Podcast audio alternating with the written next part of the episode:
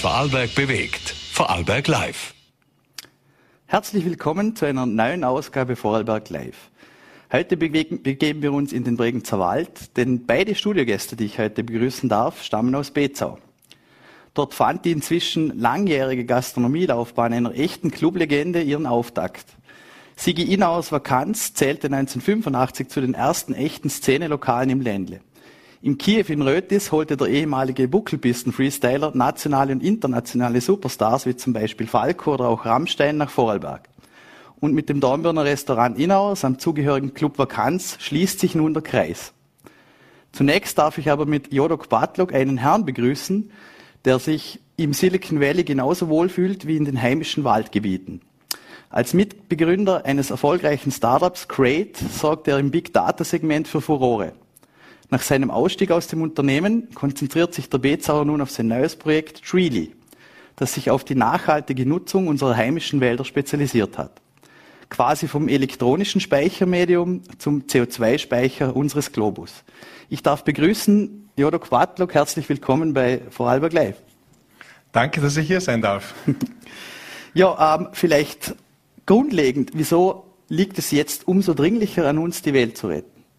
Wenn wir nach draußen schauen, ich komme in kurzen Hosen, äh, wir haben Rekordhitzen und das ist nur ein kleiner Vorbote von dem, was auf uns zukommt. Weil wenn wir es nicht schaffen in den nächsten sieben Jahren, und wir reden nicht von 20 oder 30 Jahren, wir reden wirklich jetzt davon, unsere Klimaerwärmung auf 1,5 Grad zu, zu begrenzen, dann haben wir Effekte, die nicht mehr umkehrbar sind. Die Polkappen schließ, äh, schmelzen, wir werden Waldsterben im größten äh, äh, Umfang haben, der Golfstrom wird stocken und dann kann man das Ganze nicht mehr umkehren. Und deswegen ist es extrem wichtig, dass wir die Kurve jetzt kratzen. Mhm.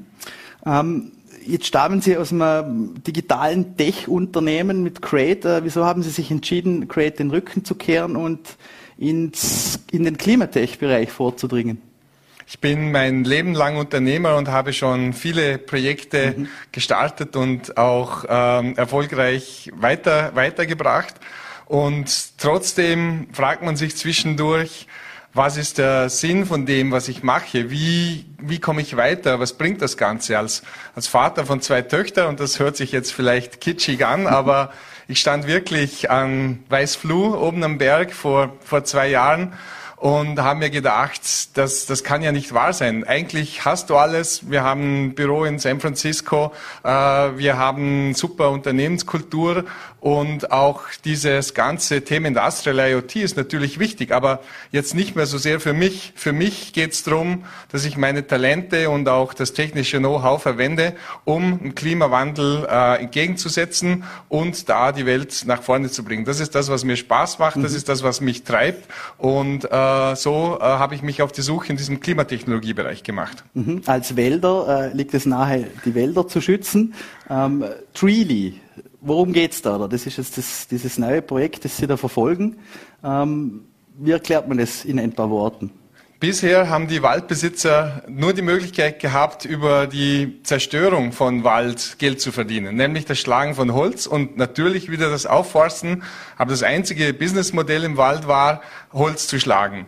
Jetzt ist es aber so, dass die anderen Leistungen vom Wald, Klimaleistung, äh, man nennt es allgemein Ökosystemleistungen, die haben auch einen Wert. Der Waldbesitzer hat bisher dafür nur gar nichts gekriegt.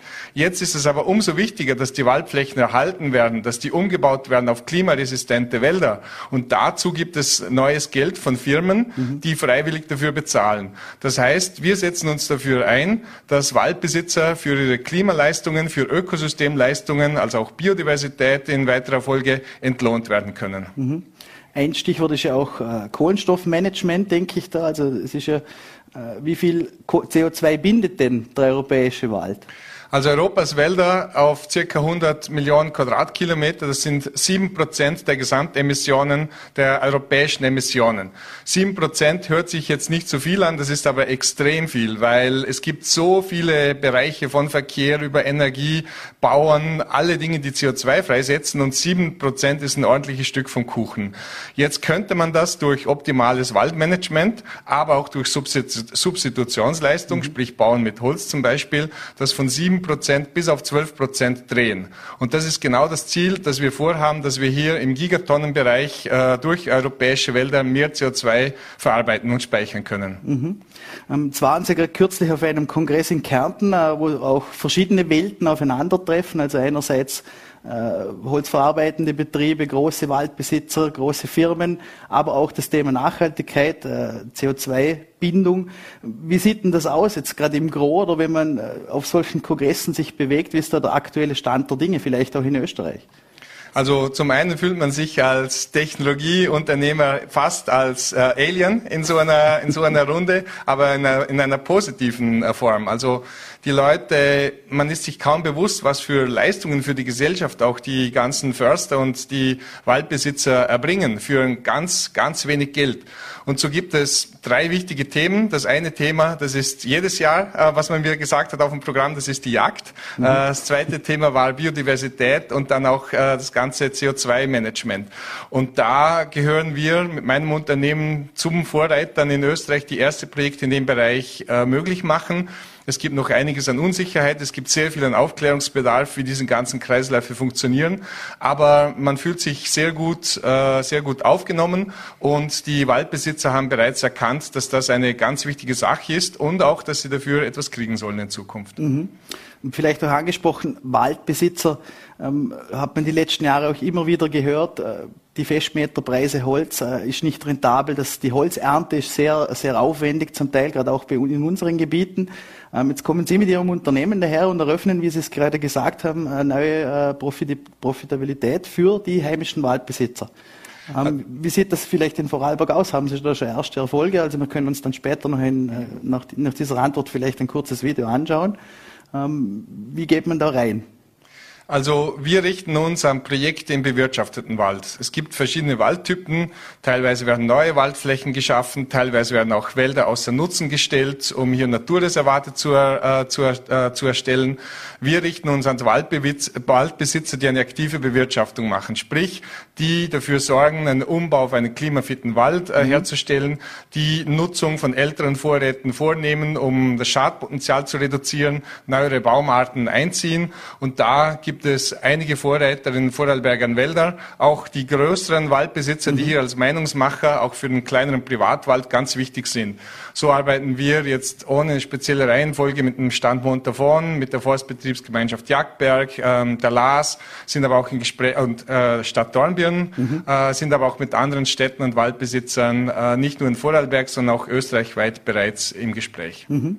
Und ich glaube, ein Thema, äh, das Ihnen auch sehr wichtig ist, ist das Thema Bewusstseinsbildung. Das sieht man auf Ihrer Homepage. Äh, und da gibt es auch Videos. Und ich glaube, da schauen wir uns jetzt mal kurz eines an, wie das in Vorarlberg auch aussieht. Genau. Ich bin der Martin Bertsch, bin Förster bei der Gemeinde Talas und bewirtschafte diese Flächen. Wir haben eine neue Forstbetriebsgemeinschaft gegründet. Dabei sind die Gemeinden Talas, Gemeinde Klösterle und die Agrargemeinschaft Stuben. Ja, unser Wald erstreckt sich von 800 bis 1700 Meter Höhe. Wir sind da speziell im subalpinen Fichten-Tannenwaldstufe in sehr steilem Gelände auf Urgesteinböden, was eine hohe Wuchsleistung zulässt. Eine besondere Herausforderung in unseren Waldlagen ist die große Schneelage. Deshalb macht die Aufforstung und die Nutzung sehr schwierig. Wir können also nur mit Seilkrangeräten arbeiten. Unser Wald ist ausgezeichnet durch sehr alte Wälder, alte Bäume. Die Lebensalter ist zwischen 250 und 300 Jahren. Immer ein schönes Erlebnis sind die Holznutzungen im Herbst, wenn wir diesen wertvollen Rohstoff bereitstellen können für die Sägewerke. Aber diese Holzqualität lässt auch die Sortierung auf Klangholz und Schindelholz zu und ist eine besondere Auszeichnung für unser Revier. Die letzten Jahre zeigen uns deutlich die Auswirkungen des Klimawandels. Wir sind mit größeren Borkenkäferkalamitäten konfrontiert. Das zeigt sich einerseits aufgrund des Trockenstress, weil diese alten Bäume mit 250 bis 300 Jahren nicht mehr so stark reagieren können. Die zusätzlichen Einnahmen durch Trile schaffen uns die Möglichkeit, insbesondere in die Pflege zu investieren, aber auf kleine Schadholzereignisse schneller reagieren zu können in diesem schwierigen Gelände mit hohen Kosten.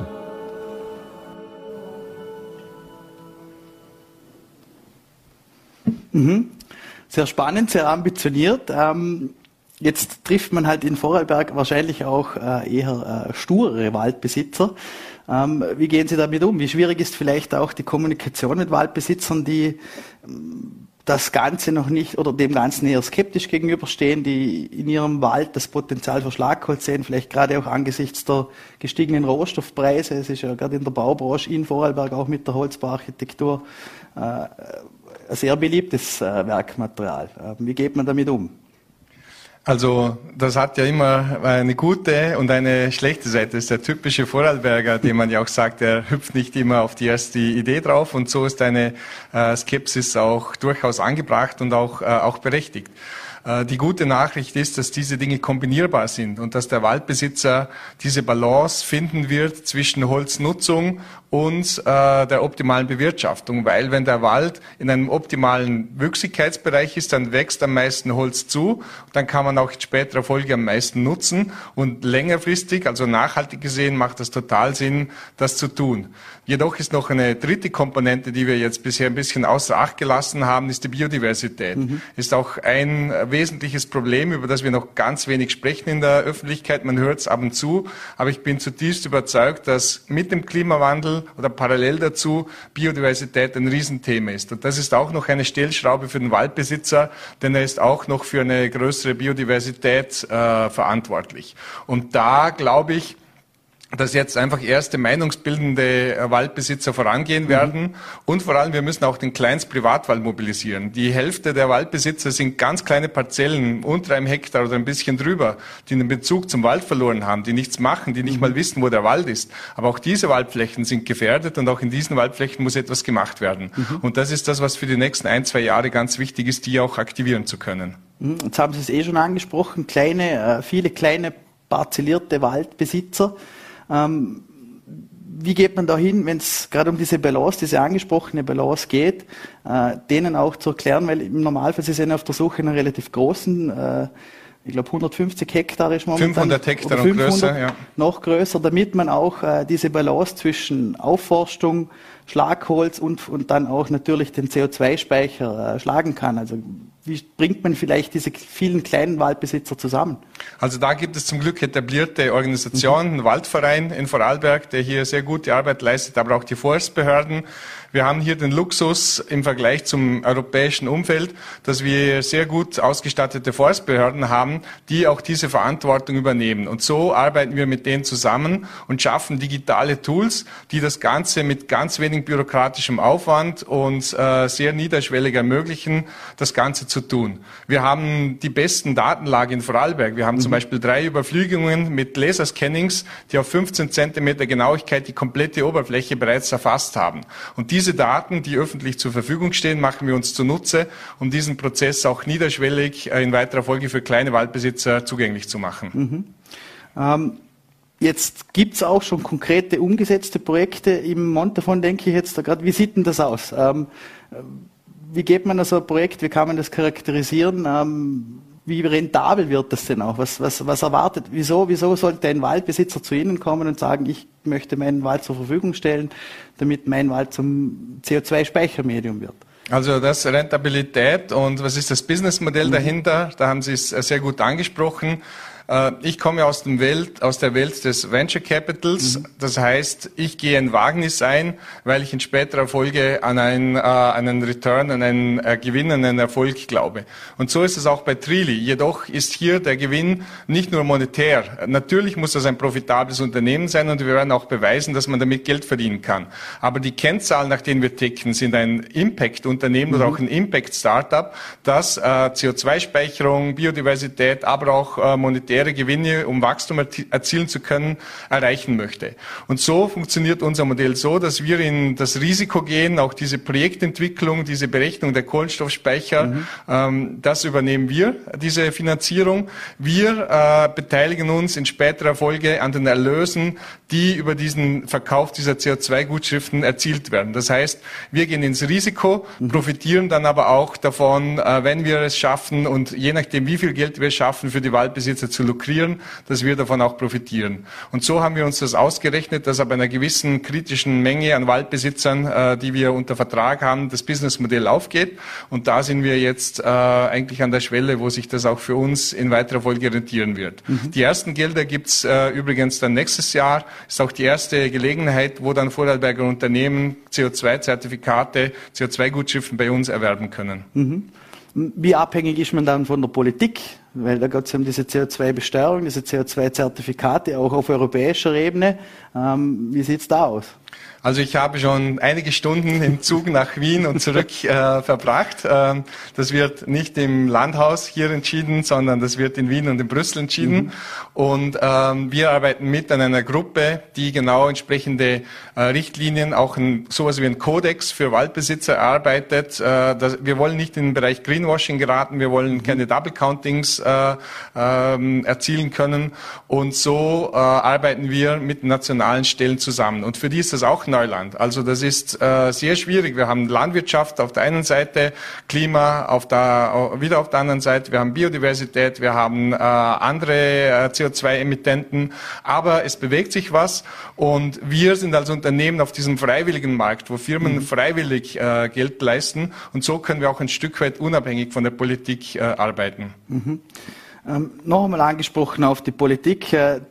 Gerade die Klimapolitik erfährt ja gerade aktuell aufgrund des Ukraine-Konflikts und den äh, fehlenden russischen Gaslieferungen einen herben Dämpfer, wenn man daran denkt, dass jetzt äh, in Österreich Kohlekraftwerke wieder angeworfen werden sollen. Ähm, inwiefern glauben Sie da an das, das Gute im Menschen oder auch an äh, äh den Grundsatz, ab wann ist es zu spät oder, oder ist der Mensch so blöd, dass er als Lemming quasi auf den Abgrund zu, zuläuft und, und das zu spät realisiert? Also ich glaube bedingungslos an das Gute im Menschen, auch wenn ich da teilweise herb enttäuscht werde, glaube ich da immer wieder aufs Neue dran. Und das tut mir zutiefst im Herzen weh, wenn äh, eine Ministerin, die sich hier extrem äh, mutig für solche Dinge positioniert, dann gezwungen ist, aufgrund von äußeren Ereignissen, von Kriegen, wo auch immer, zu solchen Maßnahmen zu, äh, zu, zu greifen. Das gleiche wie die Diskussion, ob jetzt Atomkraftwerke grün gerechnet werden. Wir haben ein Energieproblem. Äh, die Leute werden natürlich äh, diesen Bewusstseinswandel zu weniger Verbrauch, äh, weniger Konsum, das wird stattfinden müssen. Und da ja, da haben wir einen ordentlichen Kampf vor uns, aber es kann bei jedem selber nur anfangen. Das kann man nicht von oben, äh, äh, von oben machen. Und ich versuche einfach jetzt schon zu leben, mhm. wie ich glaube, dass man in zehn Jahren leben muss. Und wenn jeder von uns jetzt so lebt, wie man in zehn Jahren leben muss, dann sind wir schon ein ganz gutes Stück weiter. Mhm. Ähm, das geht auch ein bisschen in eine Tendenz Degrowing, ähm, vielleicht auch äh, Konsumgesellschaft, Einschränkungen. Ähm, wir werden seit Jahrzehnten damit erzogen, dass äh, unser Konsum quasi auch die Wirtschaft äh, vorantreibt und vielleicht auch, dass wir sogar schon ein bisschen am Markt vorbei produzieren aufgrund von, keine Ahnung, turbokapitalistischen Tendenzen oder auch, äh, wenn man sich das da anschaut. Ähm, vielleicht gerade auch den Bogen zu jungen Menschen. Wieso ist es gerade für junge Menschen äh, interessant, Green Tech Unternehmen mhm. vielleicht auch dort zu arbeiten, Arbeit dort zu suchen? Also das ist ein guter Punkt und schließt auch ein bisschen wieder die Brücke, warum ich das gestartet habe. Ich hatte bei Create Gelegenheit, Menschen zwischen 80 und 60 Jahren zusammenzuarbeiten, auch was Generation Z heißt und will, mhm. auch auf meine zwei Töchter äh, zurück, zurückzukommen. Ich glaube, dass die Menschen hier sinnerfülltes Arbeiten brauchen und auch möchten. Und mir gefällt das Konzept der Gemeinwohl Gemeinwohlökonomie sehr gut. Dort gibt es das Konzept einer idealen Größe für ein Unternehmen. Es ist völlig okay, wenn das Unternehmen auf diese Größe wächst, auch wenn es schnell wächst. Aber irgendwann hat es eine optimale Größe und dann gibt es keinen Grund mehr, endlos zu wachsen. Und es gibt Unternehmen, die sind einfach viel zu groß, die müssen kleiner sein. Und es gibt aber andere Unternehmen, die sind eigentlich zu klein und müssen größer sein. Und da ist nicht nur das Bruttoinlandsprodukt oder der Jahresumsatz die Zahl, sondern es wird um Nachhaltigkeit, es wird um Sustainability in dem Bereich gehen. Und ich glaube, dass das einfach Kennzahlen der Zukunft sind. Mhm. Und die neue Generation wird das automatisch fordern. Das wird passieren. Und äh, wenn wir uns schneller bewegen, sind wir mit dabei. Und ansonsten werden wir halt überholt. Mhm. Eines dieser angesprochenen Unternehmen ist ja das Ihre, Treely. Ähm, vielleicht noch kurz, bevor wir dann zum nächsten Studiogast kommen. Äh, was sind die nächsten Projekte? Was ist der Marschplan, Marschrichtung, äh, die nächsten Milestones, die Treely erreichen will? Also wir äh, möchten auf jeden Fall einen europaweiten äh, Reach haben. Wir sind jetzt bereits im Gespräch mit Waldbesitzern auch in Schweden, in Finnland. Äh, wir haben noch ein paar große Brocken zu knacken. Das eine ist eben auch die Anerkennung auf Ministeriumsebene, äh, wie der transnationale Handel mit solchen mhm. Waldzertifikaten erfüllt, äh, erfolgt. Wir stehen ganz knapp davor von einem großen Meilenstein, nämlich dass diese Methodik der CO2-Accountings auch ähm, europaweit vom TÜV akkreditiert wurde, also validiert wurde. Und äh, parallel dazu haben wir das Ziel, 50 bis 100.000 Hektar an der Management in den nächsten paar Monaten zu kriegen. Mhm. Äh, da wünschen wir natürlich viel Erfolg. Ähm, als nächster Gast kommt der mit Sigi Inau, auch ein guter Bekannter von Ihnen zu uns ins Studio und ähm, der verabschiedet sich ja langsam aber sicher in den Ruhestand oder Unruhestand wahrscheinlich, so wie man ihn kennt. Vielleicht noch ein paar Worte von Ihnen an den Sigi. Ja, äh, Sigi, erstes Vakanz äh, in Reute war äh, Fahrradentfernung von meinem Elternhaus, äh, als ich mich kurz vor dem Studium heimlich aus dem Keller geschlichen bin, mit dem Fahrrad ins Vakanz gefahren, das Fahrrad in Büschen versteckt habe. Und so freut es mich besonders, dass sich diese Klammer heute hier wieder schließt. Und ja, Sigi hat mich eigentlich auch ein, ein Leben lang mit seiner Clubszene begleitet, weil Vorarlberg war immer ein Standort und bei ihm war immer, äh, konnte man immer zu Hause sein. Mhm. Ja. Ja, den Herr Bartl, vielen Dank für den Besuch im Studio und ich darf schon übergeben, also auch an Danke. den nächsten Bezauer. ja, herzlich willkommen, Herr Inau. Ähm, seit diesem Wochenende haben Sie äh, die Pforten Ihres Lokals quasi geschlossen. Ähm, oder es geht in Richtung endgültige Schließung. Mit wie viel Wehmut ist da der Abschied verbunden? Ja, nach 50 Jahren Gastronomie ist natürlich ein gewisser Wehmut daran, aber es ist auch Zeit geworden und der Abschied war wunderschön. Jetzt habe ich nur vier Wochen, wo wir den Club noch betreiben mhm. und dann ist die ganze Geschichte erledigt und ich sehe also glücklich und zufrieden in, keine Ahnung, es wird schon nicht ganz langweilig werden, aber mit meiner Familie mehr Zeit zu verbringen, das freut mich also riesig. Mhm. Ähm, es gab ja auch in den Medien, äh, haben Sie auch darüber gesprochen, dass es gesundheitliche Gründe auch gab. Ähm, wie schaut es denn aus? welche Spuren haben denn die Jahre hinter den Tresen und in diesen diversen Nachtlokalen, die Sie betrieben haben, hinterlassen? Also durch das, dass ich natürlich nicht Raucher bin, mhm. wenig trinke, vielleicht ein paar saure Radler am Abend, äh, gesundheitlich war das eigentlich für mich auch sehr überraschend. Ich habe einen kleinen Hirnschlag gehabt, mhm. habe es sehr gerne gemerkt. Die Frau hat mir es gesehen und bin dann auch ins Krankenhaus gekommen und habe mir eine Woche dort äh, gepflegt und gehegt und jetzt bin ich wieder daheim und es funktioniert eigentlich alles. Mhm. Glücklicherweise auch dementsprechend früh reagiert in dem Fall. Gott sei Dank, ja, mhm. weil es gibt andere Fälle ja. und ich bin wirklich sehr, sehr glücklich, dass es so gut ausgegangen ist. Mhm. Ähm, kommen wir wieder zu schöneren Themen, also 50 ja. Jahre Rückblick, Gastronomie. Ähm, Sie waren aber auch ähnlich wie Ihr äh, Bruder im, dem Skisport sehr verbunden, also auch als Rennläufer und insbesondere dann auch als Freestyle-Buckelpistenfahrer. Mhm. Welche Erinnerungen sind da da und äh, wie oft geben wir jetzt noch Skifahren? Also Erinnerungen sind natürlich entsprechend viele da, aber mhm. es war eine, eine, wunderschöne Zeit. Nachdem ich Alpinrennen gefahren mhm. bin, bin ich irgendwie einfach auf dieser mal Kuhbuckelpiste mitgefahren und habe dann gleich mal die österreichische Meisterschaft gewonnen, Europameisterschaft und dann nachher zwei Weltcuprennen. Ein Problem hat das Ganze, hast halt kein Geld verdient, oder? also, das war weniger geschickt. Wir haben einfach nur noch äh, unser Material verkauft und dann nachher einfach äh, vier Wochen Urlaub in Hawaii und dann war halt Saison wieder null. Mhm. Nichts übrig geblieben, aber auch nichts, kein Verlust. Und ja, jetzt habe ich den Vater verloren. Was liegt das? Äh, an mir vielleicht, hoffe ich nicht. Jetzt lange Nein, äh, rückblickend die Erinnerungen. Ich glaube, das war ja dann auch ein Grund für Sie. Äh, da haben Sie, sind Sie viel in der Welt rumgekommen, haben noch die Clubszene gesehen und letztlich war das, glaube ich, auch was, wo Sie dann noch nach Vorarlberg transportiert haben. Ah, stimmt. Ich habe, meistens waren in diesen Skigebieten so Base Lodges, wo nachher mhm. Livebands gespielt haben und das hat mich einfach fasziniert und haben wir eigentlich gedacht, das müsste man uns auch machen können. Mhm. Und es hat in der Vakanz sehr gut funktioniert mit kleinen Bands, manchmal 10 Leute, manchmal 100 Leute. Aber wir haben es durchgezogen. Ein Konzert in der Woche, das haben wir dort einfach gemacht. Und dann natürlich die größeren Geschichten in Kiew. Mhm. Mit dem Josef S. zusammen haben wir natürlich große Veranstaltungen mhm. gemacht.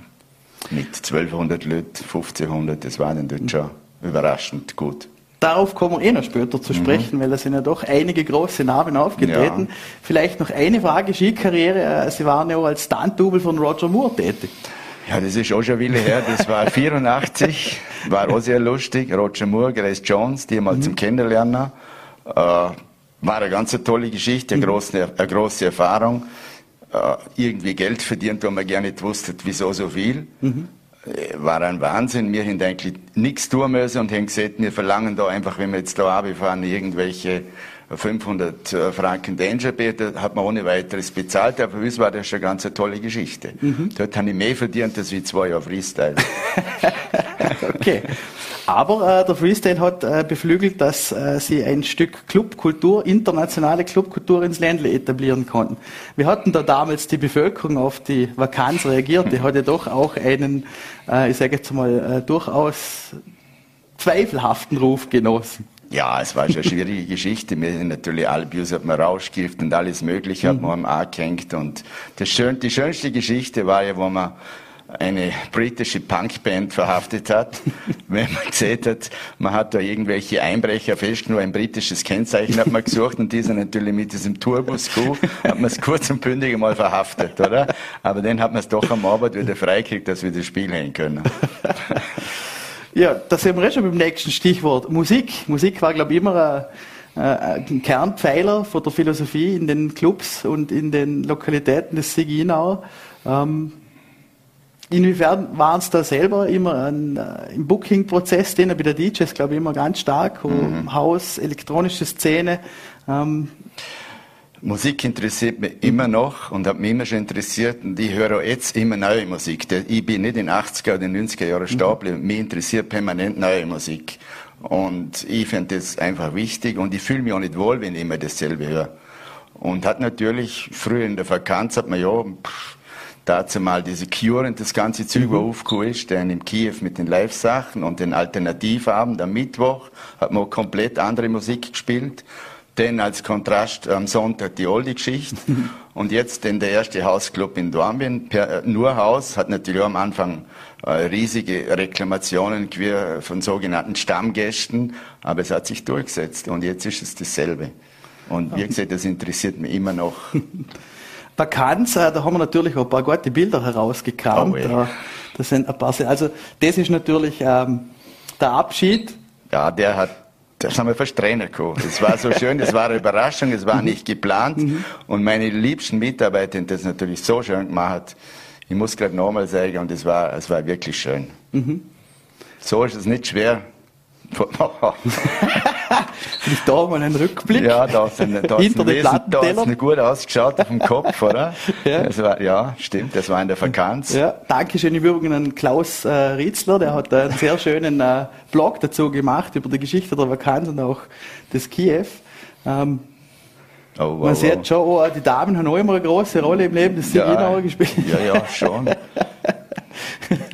Schöne Aber Sachen. man sieht da eine schöne Zeit. Also ich glaube, ja. da hat man schon viele gute Erinnerungen. Ja, es ist oder? wunderschön. Wenn man das sieht, ist es einfach ein mhm. Traum. Mhm. Wenn man das weiß, das hat man alles mitgemacht und mitgelebt und die Leute Freude gemacht und ich glaube, mhm. das sieht man, ist schon sehr schön. Ähm, Sie haben ja auch sehr viele äh, musikalische Größen, denn gerade im Kiew äh, mit der großen, größeren Venue nach Vorarlberg ja. gebracht, also Falco, ich glaube sogar Rammstein einmal als Vorgruppe von Clawfinger. Ja, unglaublich. ja. unglaublich als Vorgruppe. Also nur als Support Act. Ja, unglaublich. Ähm, was sind denn da so die schönsten Erinnerungen dran? Auch gerade im Kontakt mit Künstlern, da ranken sich ja immer die Mythen Backstage, Johnny Guitar Watson und was auch immer.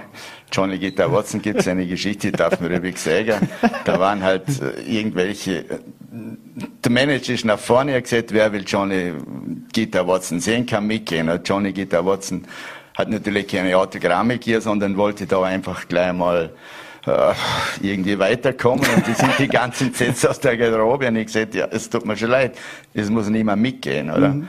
Denn andere Geschichte, Stereo MCs war eine ganz eine mhm. tolle Geschichte. In leider nicht so viele Besucher, kann mich erinnern, aber die Band war eine Sensation mhm. dazu mal.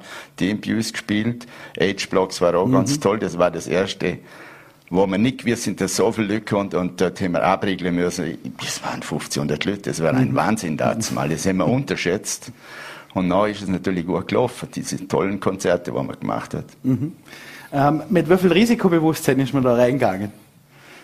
Überhaupt ganz irgendwie. Man hat das einfach gemacht. Gut, der Josef hat mir gut geholfen. Ja. Wir haben gesagt, wir machen das, oder? Mhm. Und hat das wunderbar gemacht. Das war, mhm. es war ja noch kein Risiko. Es ist ja als Kuh in Vorarlberg selber hat es da mhm. in, in, einem Club eigentlich nichts dergleichen gegeben. Dort mhm. sind wir ja konkurrenzlos gewesen. Meine, äh, neben Ihnen ähm, gab es ja auch andere große Szenegrößen, die ein ähnliches Konzept verfolgt haben. Ich denke jetzt an Johannes Roppmeier mit dem Konrad Sohm, an den leider viel zu früh verstorbenen Klaus Feierstein.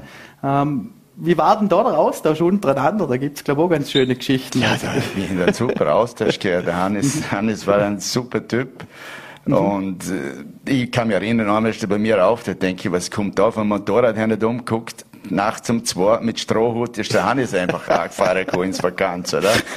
Und ja, getrunken viel, bezahlt nie, ist eh klar. Ich habe es wieder gegengerechnet, hätte es natürlich auch können, wenn ich bei ihm war. Also es war immer eine tolle Geschichte. Mhm. Klaus sowieso, Klaus hat immer als hervor, hervorragend formuliert, immer auf den Punkt gebracht. Mhm.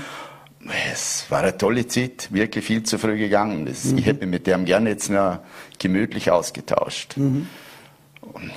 Rothmeier, äh, Rothmeier, was sage ich, Tomaselli war mhm. auch an der Notausgang. Jetzt ist er klein verändert, aber trotzdem, es waren schöne Zeiten. Mhm. Und das war das Dreigestirn dazu mal. Mhm. Notausgang, Skala und Vakanz, oder? Mhm. Und man hat ja sehr viel ähm, sich, also gerade in einem kleinen äh, Vorarlberg, durchaus äh, eine internationale Clubszene, wo gerade musikalisch, egal ob das beim Klaus war oder beim Johannes oder bei Ihnen, ähm, da ist ja wirklich das, das Hu ist Hu aufgelaufen. Das war Niveau, das war mhm. internationales Niveau, was wir gespielt haben mhm. für die Musik dazu mal, diese Clubmusik. Was jetzt wahrscheinlich nicht mehr so ist. Die mhm. wirklich, auch Zürich, Berliner, ist egal was da, die haben sich wirklich gewundert, dass das in der Provinz wirklich schon so, so fortgeschritten ist. Mhm. Ähm, vielleicht rückblickend, ähm, wie hat sich denn Ihrer Meinung nach die Clubkultur verändert? Wenn man sich das jetzt anschaut, ähm, natürlich mit Corona ein extremer äh, Cut, Zäsur, mhm.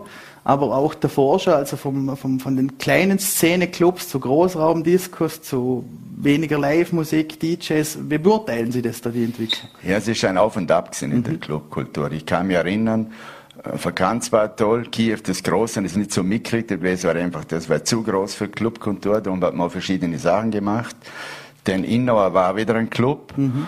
Und dann hat man schon gespürt, irgendwie, dann sind die großen Kuh wie eine Nachtschicht, dann hast du das gespürt. Die haben einfach drei Sachen abgebaut, einmal äh, pff, Schlager, dann Soul, dann Haus, alles in einer großen Kiste.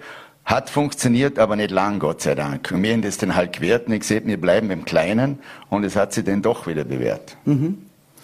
Ähm, vielleicht auch, wenn wir es schon angesprochen haben, Corona.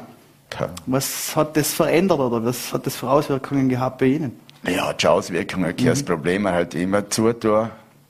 Wie lange geht's? Na, wieder nicht. Okay, mir jetzt kurz. Dann haben wir aufgesperrt.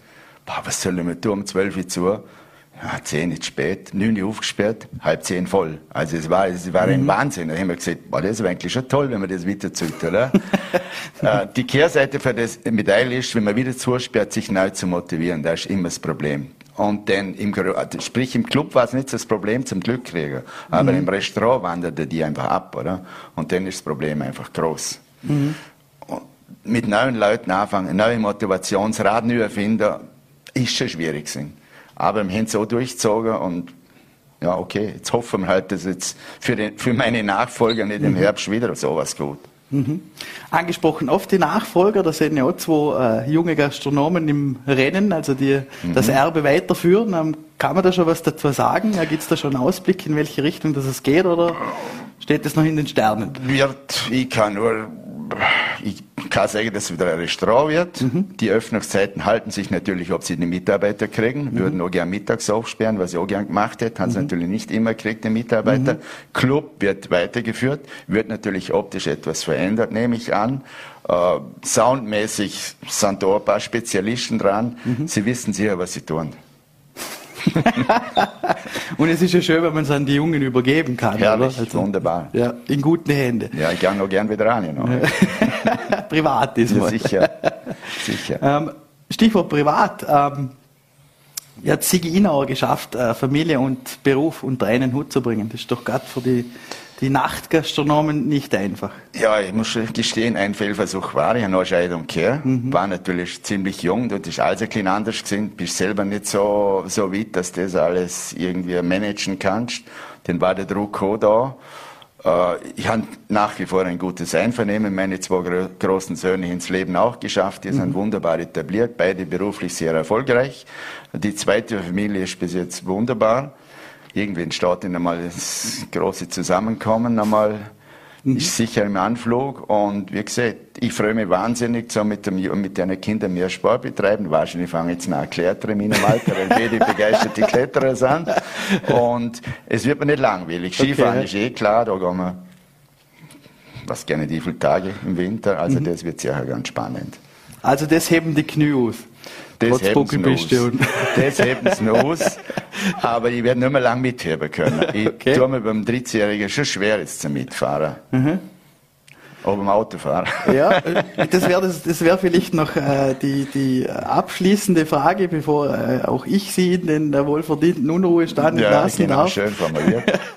ähm, Stichwort Motorsport. Ähm, der Sohnemann ist ja da, glaube ich, sehr äh, motiviert. Er ist sehr motiviert, auch mhm. talentiert, kann ich ruhig sagen. Mhm. Äh, die ganze Geschichte ist aber trotzdem nur ein Hobby für uns, mhm. weil es finanziell nicht zu stemmen ist. Wir fahren unsere Rennen mit halt einem Kart, wo zwei Jahre alt ist, aber wir haben einfach den Spaß. Mhm. Und das muss einfach reichen. Und das betreiben wir nur so lange, dass wir beide Lust haben. Ich werde nichts mehr fahren, aber er wird dann halt noch ein bisschen weiterfahren. Halt vielleicht noch Porsche. Also, also ein bisschen wilder Hundeschä ja, im Sigina, glaube schon noch nicht. Ja. Ich habe ja noch ein Rennauto, das ich nicht mehr bewege, wenn er einmal alt genug ist, kann okay. er mit dem fahren. Bin mir äh, sicher. ja, äh, lieber Herr Rinner, und sage herzlichen Dank für den Besuch im Studio. Ähm, wünsche einen wohlverdienten Ruhestand und vielleicht sieht man sich trotzdem noch auf das ein oder andere Glas in der Vakanz. Ich denke schon, dass wir es wieder sehen. Okay, danke. Vielen lieben Dank. Danke fürs Kommen. Damit sind wir wieder am Ende unserer Sendung angelangt. Ähm, herzlichen Dank für Ihr Interesse. Ähm, morgen geht es dann wiederum weiter und wir würden uns natürlich freuen, wenn Sie wieder um 17 Uhr bei Vorarlberg Live einschalten würden.